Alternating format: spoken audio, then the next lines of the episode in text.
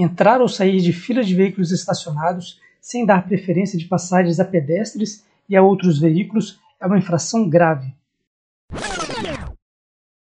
Entrar ou sair de fila de veículos estacionados sem dar preferência de passagem a pedestres e a outros veículos é uma infração grave.